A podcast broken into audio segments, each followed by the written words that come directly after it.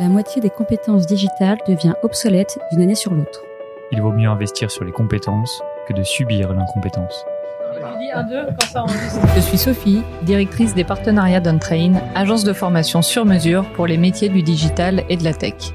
Avec l'Avant-Garde, on vous propose de rencontrer nos trainers, ceux qui font le succès de nos formations, ceux qui ont un temps d'avance. Ils sont spécialistes marketing, data, acquisition, produits et ils viennent vous confier en 5 minutes les clés de leur efficacité. Ce sera court, concret et ce sera utile demain. Bienvenue sur ce nouvel épisode de l'Avant-Garde. Aujourd'hui, on accueille Léo, directeur marketing de Ignition Programme et on va parler SEO. Bonjour Léo, est-ce que tu peux te présenter rapidement? Salut, merci beaucoup de me recevoir. Euh, effectivement, je gère le marketing euh, chez Ignition Programme. Euh, alors nous, on fait du recrutement et de la formation pour des startups. Donc mon rôle, ça va être de faire connaître Ignition Programme, nos services et nos produits euh, via l'application d'une vision et d'une stratégie marketing. Je vais également épauler les fondateurs et le comité directeur pour la co-construction de la stratégie de la boîte et de la vision long terme. Et je dois évidemment manager piloter une équipe parce que je suis pas tout seul pour faire ça. Et on doit suivre toutes les performances de nos actions, rendre la marque belle, euh, attrayante et claire pour nos cibles. Et dans nos stratégies, on travaille notamment sur notre SEO. Et est-ce que tu pourrais nous démystifier ce terme de SEO ouais, alors le SEO, ça signifie Search Engine Optimization, donc l'optimisation des moteurs de recherche. L'objectif final étant d'être premier sur les pages de recherche, que ce soit sur Google, Bing, Yahoo, Ecosia ou Quant, pour que les gens cliquent sur votre site. Donc ça, c'est ce qu'on appelle le référencement. Ça peut être défini comme un processus d'amélioration et d'augmentation du trafic vers notre site à partir de résultats de recherche qu'on va considérer comme organiques ou naturels, quel que soit le moteur de recherche. Donc ce n'est pas de la publicité, donc le, SEO s'oppose en ça au SEA, SEA, qui signifie Search Engine Advertising, qui se caractérise par l'achat de mots-clés, notamment sur AdWords, la plateforme la plus utilisée de Google. Est-ce que tu auras un exemple pour nous expliquer tout ça? Un exemple concret, si jamais vous tapez dans votre moteur de recherche tente de place, vous allez avoir différents résultats plus ou moins dans cet ordre. Pour les produits, comme une tente en général, on va avoir des annonces sponsorisées avec une photo, un titre, un prix, des avis clients et un site. Donc ça, c'est le Google Shopping. On parle de Product Listing Ads ou PLA. Ensuite, on va avoir des annonces sponsorisées qui sont uniquement avec du texte et qui ressemblent étrangement et exactement à un résultat de recherche classique, sauf que c'est une pub. Ça signifie qu'un annonceur a enchéri sur les mots-clés tente, tente de place, camping, etc. pour apparaître en premier. Et enfin, vous allez tomber sur les sites référencés grâce au SEO. Donc si vous ressortez ici, c'est qu'a priori la page de votre site correspond parfaitement à la recherche effectuée. Et comment on peut faire pour mettre en place une stratégie de SEO efficace? C'est assez complexe et fastidieux, mais le SEO se décompose en deux grands pans. En général, ce sont les premiers chantiers à traiter, ça va être le contenu du site et la structure du site. Par exemple, pour le contenu, on va avoir la rédaction d'articles de blog avec la mention de mots-clés pour faire ressortir ces articles et ces pages sur des résultats de recherche.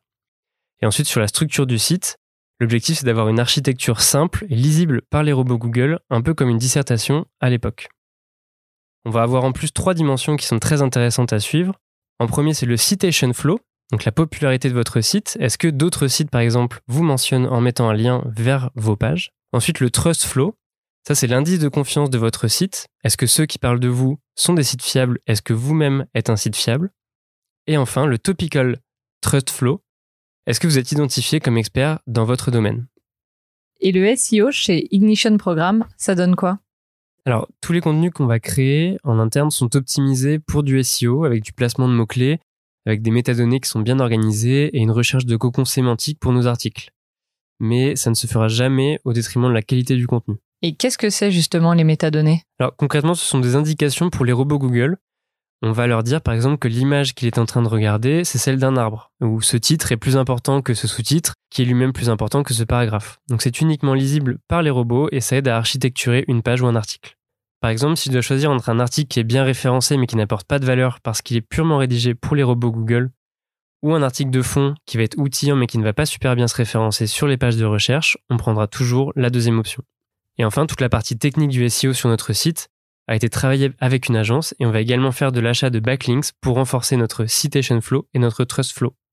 Ok, et est-ce que tu aurais des outils à conseiller pour maîtriser ou optimiser le SEO Alors, pour tout ce qui est recherche de contenu et de champs sémantiques, vous allez avoir Answer the Public, qui est très bien fait.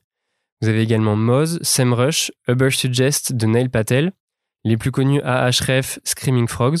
J'utilise aussi souvent des scans en ligne du SEO de mon site. Et ça donne beaucoup de recommandations. Et pour aller plus loin sur le sujet, est-ce que tu as des conseils à nous donner? Alors j'ai quatre points pour aller plus loin. Le premier, c'est une phrase qui me fait rire. C'est le meilleur endroit pour cacher un cadavre, c'est en deuxième page Google. Parce qu'évidemment, personne n'ira chercher là-bas. Tout ça pour dire que oui, le SEO c'est important et un gros budget sur du payant ne suffira pas.